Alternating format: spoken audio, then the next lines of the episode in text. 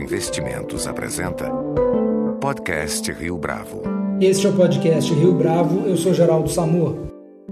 Nossos convidados de hoje fundaram uma consultoria em gestão com um modelo de negócios inovador. Ao contrário das consultorias tradicionais, a Willy cobra dos seus clientes apenas uma taxa de sucesso sobre os resultados conseguidos.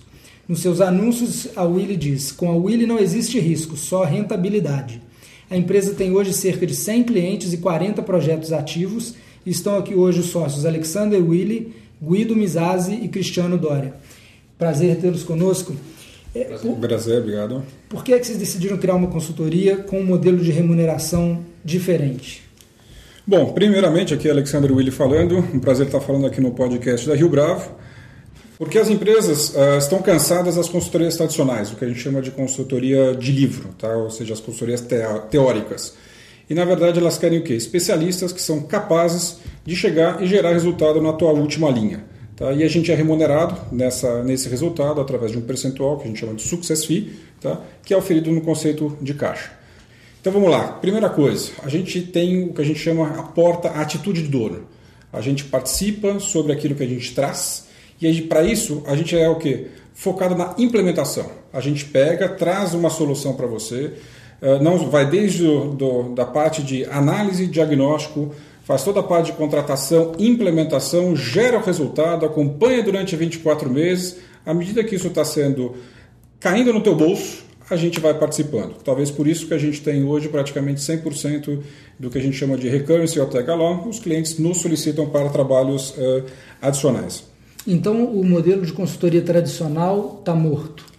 Olha, não é que ele está morto, tá? Eu diria o seguinte: consultoria ele vem uh, da, da, da palavra aconselhar-se. E toda consultoria ela faz o quê? Esse objetivo. Ela te dá uma recomendação, ela te dá um livro. Normalmente vem um sócio, ele pega, vende o projeto para você, depois a gente manda os pica-paus, os júniores entregarem o trabalho. Eles compilam as melhores informações que eles são capazes de pegar no mercado, o benchmark, o estado da arte em termos de informação, a gente entrega um livro. Tá? E fala para você, vai lá e implementa. As empresas não têm normalmente até o recurso para implementar. Então se tornam trabalhos lindos, geniais até em termos de ideia, só que genial não é aquela ideia. Ou seja, genial é aquela pessoa que sabe tornar aquela, aquela ideia efetiva, implementar a execução. É uhum. É isso que a gente sabe fazer bem, é isso que a gente gosta de fazer. Vamos falar um pouco da história profissional de cada um de vocês. É, Alexandre, começa você. Então vamos lá. Eu comecei minha carreira no Banco Pactual, junto com o André Esteves, hoje já está bilhardário, a gente não chegou ainda, mas quem sabe a gente chega lá também. Tá? Mas de lá eu fui, aprendi bastante sobre mercado financeiro, tesouraria, que é um dos aspectos que eu como sócio trago, ou seja, o conhecimento do mercado financeiro. Eu acho que esse é um bom mix que nós temos. A gente tem basicamente um bom conhecimento em diversos segmentos, diversas empresas, diversas metodologias. Tá? De lá eu fui fazer a cisão da Auto Latina, para quem não lembra que era Auto Latina, era a união da Volkswagen com a Ford. Saudoso Wolfgang Sauer. Isso mesmo, tá? Então, para quem sabe pegar dois monstros, que foi o que a gente fez, nosso trabalho foi juntar esses dois monstros, no dia que a gente juntou o último sistema, então a gente teve chance de ver desde qualidade assegurada, produção, finanças, tesouraria, informação, informação tecnológica, information technology, etc. No dia que nós conseguimos juntar o último procedimento, o último software, foi o mesmo dia que anunciaram, está cindido, vamos separar. Então a gente teve todo o trabalho de juntar e todo o trabalho de separar. Dá para aprender um cadinho sobre dizer, empresas e consultorias nessa linha. Tá? Por causa dessa experiência, eu fui convidado a trabalhar na Roland Berger, onde eu conheci os meus dois uh, sócios. Atuamos novamente em diversas empresas, segmentos, confesso muito mais na, naquela época na consultoria de livro. Tá? E depois disso eu fui fazer a reestruturação do grupo HBO, tá? que era a antiga AOL, Time Warner, aqui no Brasil o grupo Abir também era sócio, Sony, Columbia TriStar e Disney. Tá? Muitos, dizer, empresas corporativas, monstros fazendo negócios no Brasil, perdiam dinheiro, bastante dinheiro, durante cinco anos perderam dinheiro, nós fizemos uma reestruturação lá, eh, tornamos a empresa positiva, eu ganhei um belo bônus, eu falei, bom, isso aqui é legal de gerar para os outros, mas vamos gerar também participando sobre isso. Guido, você... Bom, eu, eu, de formação sou engenheiro, eh, depois de algum tempo de trabalho fiz um MBA na, na, na Itália, essa é a minha formação. O, dos 20 36 anos mais ou menos de trabalho que eu tenho, metade disso eu fiz em consultoria e, e, e de fato é onde eu, eu me sinto, vamos dizer, realizado profissionalmente. É, eu acho que tem um traço comum, ou alguns traços comuns que unem é, nós três, que são Primeiro, um perfil extremamente generalista, quer dizer, a gente conhece o, os vários problemas que você encontra dentro da empresa, mais ou menos profundamente em cada caso, mas a gente tem um perfil extremamente amplo em termos de, de, de conhecimento. É, um, um, segundo ponto, uma segunda competência que eu acho que é comum é a gestão da, da, da mudança. Quer dizer, é, sempre é, a gente toca na questão de mudar, melhorar, e, e aqui é uma competência extremamente chave quando você quer, é, quando você está disposto a correr o risco, o risco de implementar. Então, se você tem que implementar, você tem que primeiro entender o todo e, em segundo lugar, saber gerenciar esse, esse, esse processo, né? E... Já, já vou chegar no Cristiano, mas o cliente geralmente quer correr o risco de mudar? É Normalmente sim, quando o cliente nos contrata é porque ele precisa mudar. Uhum. É, então existe uma, uma necessidade e a gente precisa encontrar onde é que está a oportunidade dentro dessa, dessa necessidade que ele tem. É, mas obviamente você tem que trazer, e aí é uma outra, um, um, um terceiro ponto, você tem que trazer competência técnica também. É, então você tem que trazer, é, e aí a gente vai entrar nesse detalhe, que são, o, que, que, que são os nossos especialistas que complementam esse nosso perfil para que aí você possa encontrar as oportunidades de forma profunda e depois implementá-las. Né? Cristiano. Bom, eu sou consultor uh, por definição. A minha vida inteira foi em consultoria eu comecei em 96 uh, eh, na Rollenberger como estagiário, fiquei oito anos lá. Nesse meio tempo eu fui uh, fazer um MBA na França, no INSEAD, voltei. Trabalhei depois dois anos no Monitor Group e em 2006 fui convidado a fazer parte da Willy Consultoria, ser sócio do Willy e, e desde então estou na Willy Consultoria ajudando a, a gerar resultados para os nossos clientes como toda consultoria, vocês trabalham em duas uh, frentes, né? redução de custo e aumento de receita. O que, que tende a ser mais uh, problemático para o empresário brasileiro? É, normalmente, o, o, foco do empresário tende a ser o, a questão da, da, da, receita. Primeiro, porque é um lugar onde, entre aspas, você encontra mais é, glamour e mais. É, é realização em, em fazer aquele tipo de, de, esse tipo de realizar esse tipo de benefício. Em segundo lugar, eu acho que isso está mais ligado o, o, aumento de receita ele está mais ligado à virtude que é tipicamente brasileira.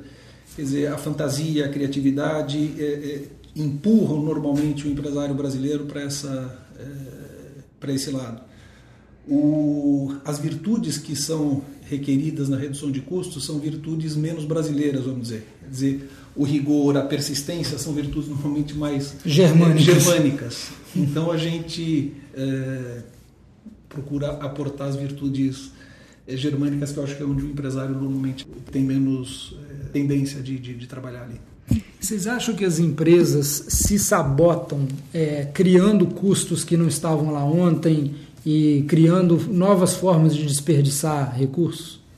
Vamos lá, eu acho que aqui é como a gente falou talvez antes da nossa reunião, um pouquinho sobre o, vamos dizer, frentes, uh, talvez seja a questão do OBZ, né? Hoje está muito em moda, ou esteve muito em moda. O orçamento base zero. Correto, orçamento base zero. Tá? Que, é, que é muito usado nas empresas. É, explica um pouco como funciona o orçamento base zero para quem não conhece. Então vamos lá, o orçamento base zero, uh, vamos dizer, nasceu basicamente, ou foi promulgado por uma outra consultoria aqui, com um objeto, vamos dizer, com um conceito correto em vez de você pegar o teu histórico tá? e usar esse histórico para dizer, bom, o ano que vem eu gastei um milhão de reais em passagens aéreas. Tá? Então, bom, tem uma inflação de 10%, então esse ano a gente vai, ganhar, vai gastar por volta de 1 milhão e 100. O ABZ não. Ele vai chegar para você e falar assim, vamos do princípio. Quantas viagens a gente vai fazer de Congonhas para Viracopos? Você começa do zero mesmo. Começa do zero a zero, um a um, Cada um. No comecinho funciona muito bem. Porque, obviamente, você pega a pessoa meio despreparada, ela vai ser bastante honesta, no primeiro ano ela vai ser bastante exigida, aí ela pega e aprendeu. Eu falei, bom, na verdade, eu só ia fazer 10 viagens de ponte aérea. Mas como pode ser que eu fique com o meu cinto curto, vamos jogar um 12, um 15, então elas têm a tendência a inflacionar. Se você não tem um especialista que te fala, bom, deixa eu entender que tipo de tarifa você está usando, que horário que você está indo nessa passagem, porque a gente sabe, uma passagem de São Paulo Rio pode custar mil reais e pode custar 300 reais cada perna. Estamos falando de 66% de diferencial. Eu posso basicamente brincar com esse número. Então, se você não tem um especialista, um técnico para te ajudar, colocar sistemas que metrificam e fazem, opa, eu emiti, na verdade, uma passagem a 500 reais, mas tem um sistema chamado Pescador, que é um sistema eletrônico, ele vai substituir essa passagem pelo quê? Por uma passagem mais econômica que surge. Por quê? Porque existe a flash fare. O que é a flash fare? É exatamente aquela tarifa de última hora. Que se você tem uma pessoa trabalhando para isso para você, opa, dá para conseguir uma economia bastante relevante. Nossa média nisso aí é por volta de 30% de redução de custos. É, quem regularmente contrata os serviços de uma empresa como a Willy e, e quem é que precisa mais do serviço de vocês? Normalmente, o, o cliente típico da Willy é o, o C-level da empresa. Ou é o CEO, CEO, CFO, ou COO, uh, algumas vezes o, o, diretor de RH. Uh, por que, que eles nos contratam? Né? Por que, que uh, a Willy vem em pauta? As empresas, via de regra, elas são muito focadas no, no core business delas. Elas estão muito preocupadas em fazer muito bem aquilo que elas se propõem a fazer. Mas existe toda a parte acessória ao negócio delas que uh, elas fazem porque tem que fazer, mas não necessariamente elas têm os especialistas e os uh, técnicos competentes para fazer aquilo da melhor forma possível. Então, no, quando a gente entra uh, numa empresa, a gente tem uma abrangência muito grande, uh, a gente consegue trabalhar de A a Z e a gente, por conta dos nossos especialistas, a gente consegue ir com uma profundidade técnica. Uh, com isso, uh, a gente consegue aportar para essas empresas um know-how que, por definição, tem que ser melhor que a média. Porque senão a gente não seria remunerado. Porque eu preciso ser melhor do que a média, porque eu preciso reduzir custo e eu preciso gerar resultado para a Willy também. Então, o que, que acontece? Para você chegar lá, você precisa ter ruptura. Né? Via de regra, as empresas trabalham no status quo. Quando vem alguém de fora questionar que é o que a gente faz, o nosso negócio não é espremer fornecedor, não é fazer mais do mesmo, uh, é onde a gente agrega valor. Tá? Uh, quem precisaria do negócio da Willy? No mundo ideal, o setor público precisaria uh, do serviço da Willy mas infelizmente não, não conseguimos trabalhar para ele, por quê? Porque a gente é remunerado no êxito e existe uma lei, a 8666, que proíbe o setor público de trabalhar é, com o nosso tipo de remuneração. Vamos falar da, da máquina pública. Qual parte do Estado é, vocês acham que precisaria de uma grande consultoria e o que, que vocês fariam para melhorar a produtividade dessa área? Vamos lá, acho que é, vou começar, talvez um bom exemplo seria a Copa. Tá? Todo mundo está sabendo que a gente fez um monte de estádio. Tá? Você acha que se a Willy Consultoria fosse atuar sobre a Copa, primeira coisa, vamos lá, orçamento base zero. Tá? Ou seja, vamos questionar como é que está fazendo o orçamento para esse negócio. Não sei se o número está correto, é, é, informação de mídia, né? mas em média a nossa Copa vai custar três vezes mais caro do que a última Copa que foi feita na África do Sul já tem um pequeno erro, que afinal de contas gente devia, no mínimo, ter aprendido com o que foi feito lá e fazer igual ou mais efetivo. Tá? Então, obviamente, tem, a gente infelizmente está no Brasil e está inerente o quê? Ineficiência significa gastar mais. Se gastou mais, alguém está ganhando.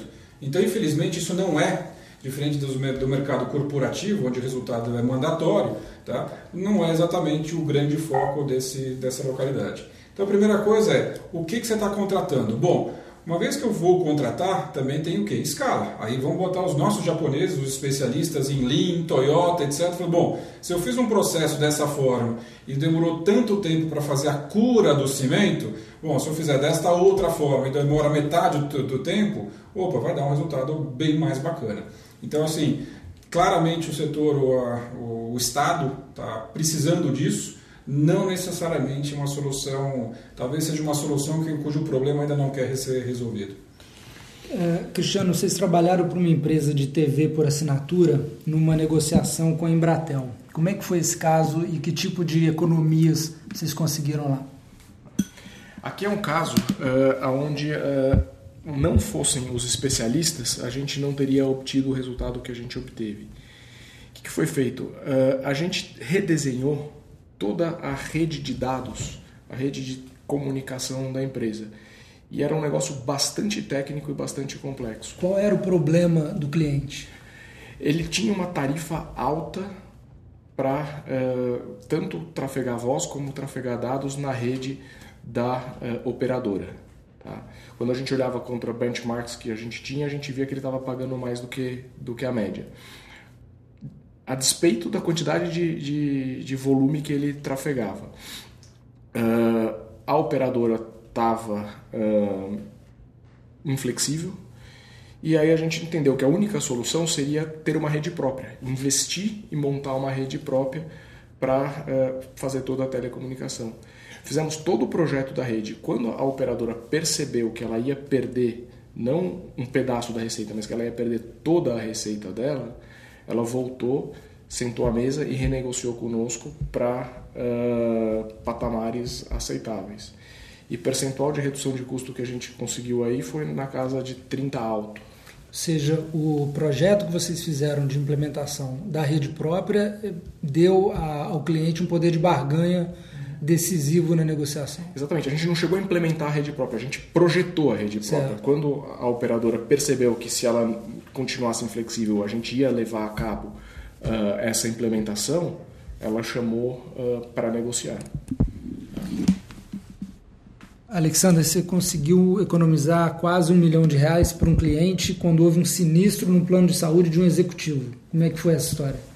Vamos lá, plano médico talvez seja um, um, item curioso de custos, porque literalmente uma pequena empresa com um par de meia dúzia de funcionários, até clientes nossos que têm 50, 60 mil vidas, vidas são pessoas que utilizam o plano médico, precisa.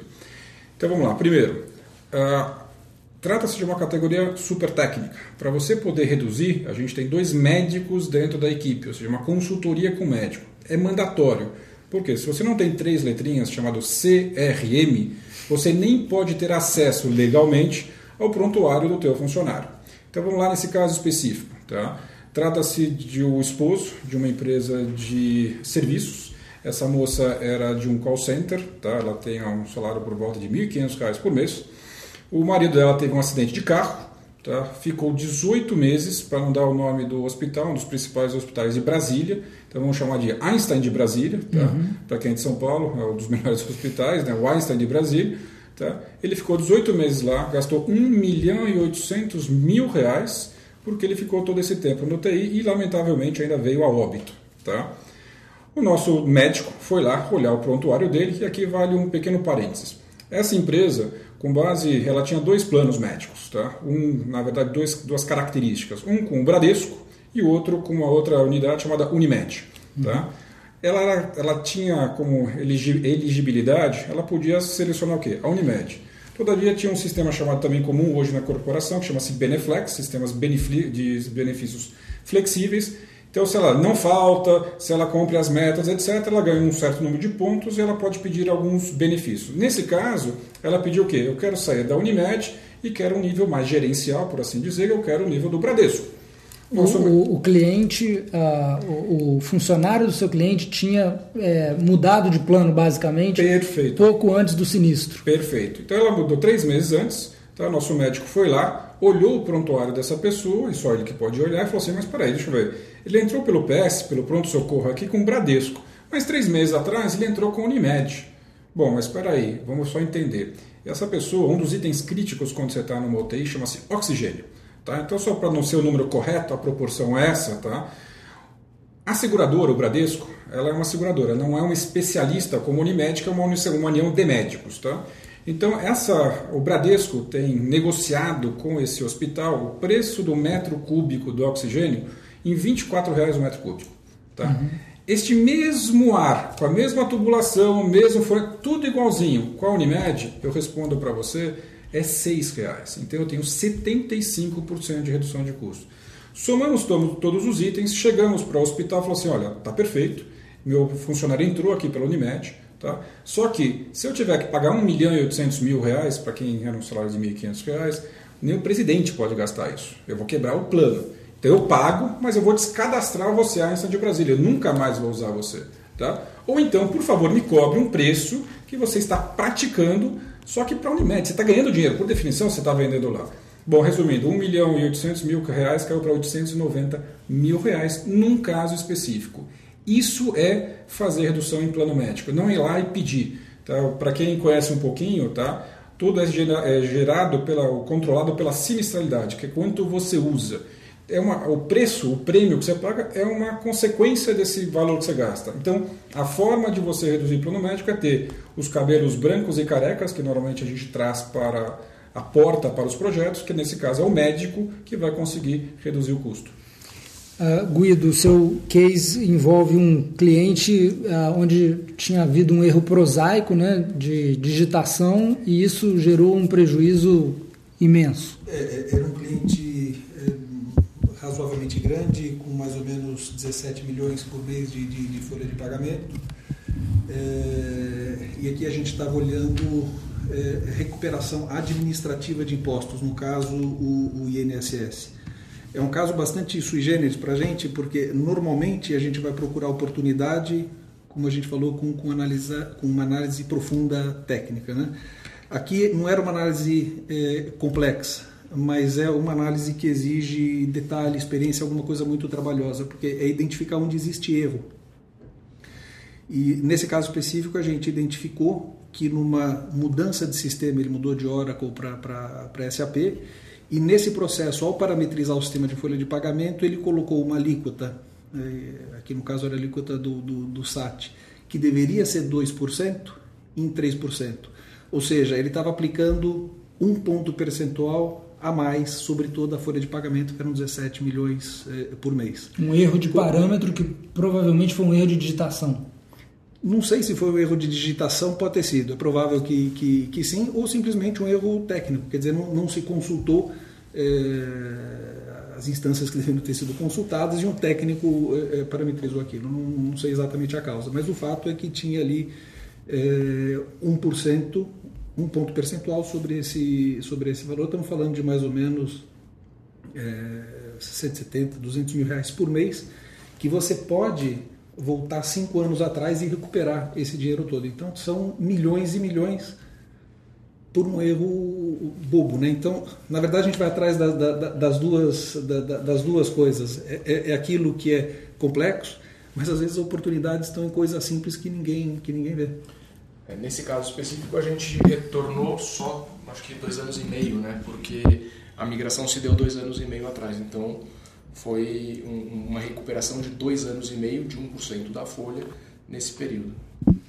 Existem coisas que vocês ah, aprenderam no dia a dia aqui com seus clientes que ah, qualquer pequeno empreendedor pode ah, aprender junto né, e se beneficiar. Então, é, você estava me contando, por exemplo, o que, que aconteceu com aquele ah, aviso que havia em todas as empresas de apague a luz antes de sair que a gente hoje quase não vê mais. Então vamos lá, eu acho que aqui de novo é contar um pouquinho de história e aproveitar o know-how dos nossos especialistas. Tá?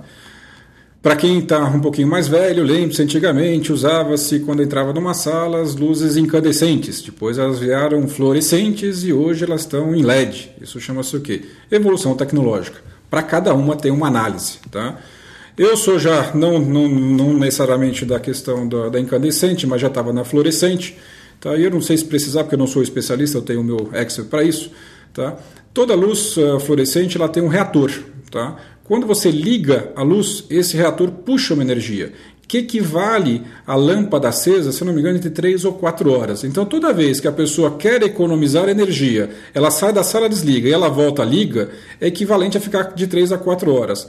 Na época, foi-se aplicada um, a Forte, Tá? Hoje a Ford não tem mais interruptor. Foi aplicada uma solução para essa questão. Uma solução. Qual foi a solução? Não tem mais interruptor. É acendido, ou seja, a, a, todas as luzes são acesas ou apagadas de forma central por um gestor. Para quê? Para economizar energia elétrica. Você estava me dando exemplo uh, de um cliente que na área de segurança ele estava com um fornecedor com um preço mais baixo, mas isso estava saindo mais caro para ele. Como é que foi essa história? Então vamos lá. Aqui é segurança, tá? Também num conceito tradicional, as pessoas acham, ah, eu vou reduzir o custo do segurança. Hoje em dia, quando você fala da segurança da pessoa, do porteiro, do vigia, vigia armado, tá? O preço é aberto. O que, que significa isso? Ele vai apresentar para você qual é o salário dele, todos os encargos, insalubridade, periculosidade, e vamos ser por hipótese que você vai chegar que o salário dessa pessoa equivale a mil unidades. Tá? E lá tem impostos e tem o salário da pessoa. Bacana. Neste caso em particular, foi uma matéria nossa da, da revista Exame, tá? e foi um projeto no Rio Grande do Sul, onde o, dois dos fornecedores apresentam preços para a gente abaixo desses mil. Empresas de segurança prestando serviço para o seu cliente. Perfeito, tá? dentro dessa cotação. Tá? Como ah, o nosso, a gente fez o nosso trabalho de casa e sabe que no mínimo pode chegar a mil, Tá? Só tinha duas alternativas. Tá? Alternativa 1, um, não está pagando imposto, automaticamente meu cliente vai ser solidário e mais cedo ou mais tarde vai, vai pagar por isso. Ou alternativa 2 está pagando o piso da categoria de forma inferior, também vai ser solidário. Curiosamente, um dos, desses fornecedores quebrou em seis meses e o outro quebrou em nove meses, o que a gente chamou de vender a carteira. Tá? Curiosamente, acho que aqui vale uma, uma nota para as pessoas. Tá?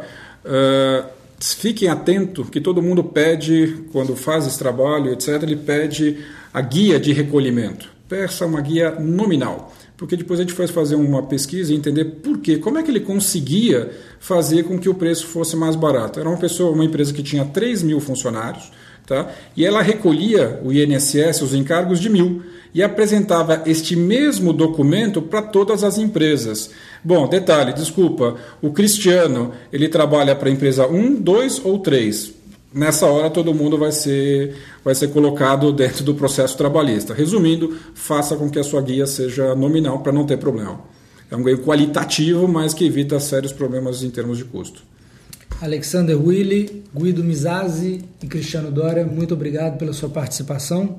Com edição de Leonardo Testa, esse foi mais um podcast Rio Bravo. Você pode comentar essa entrevista no SoundCloud, no iTunes ou no Facebook da Rio Bravo.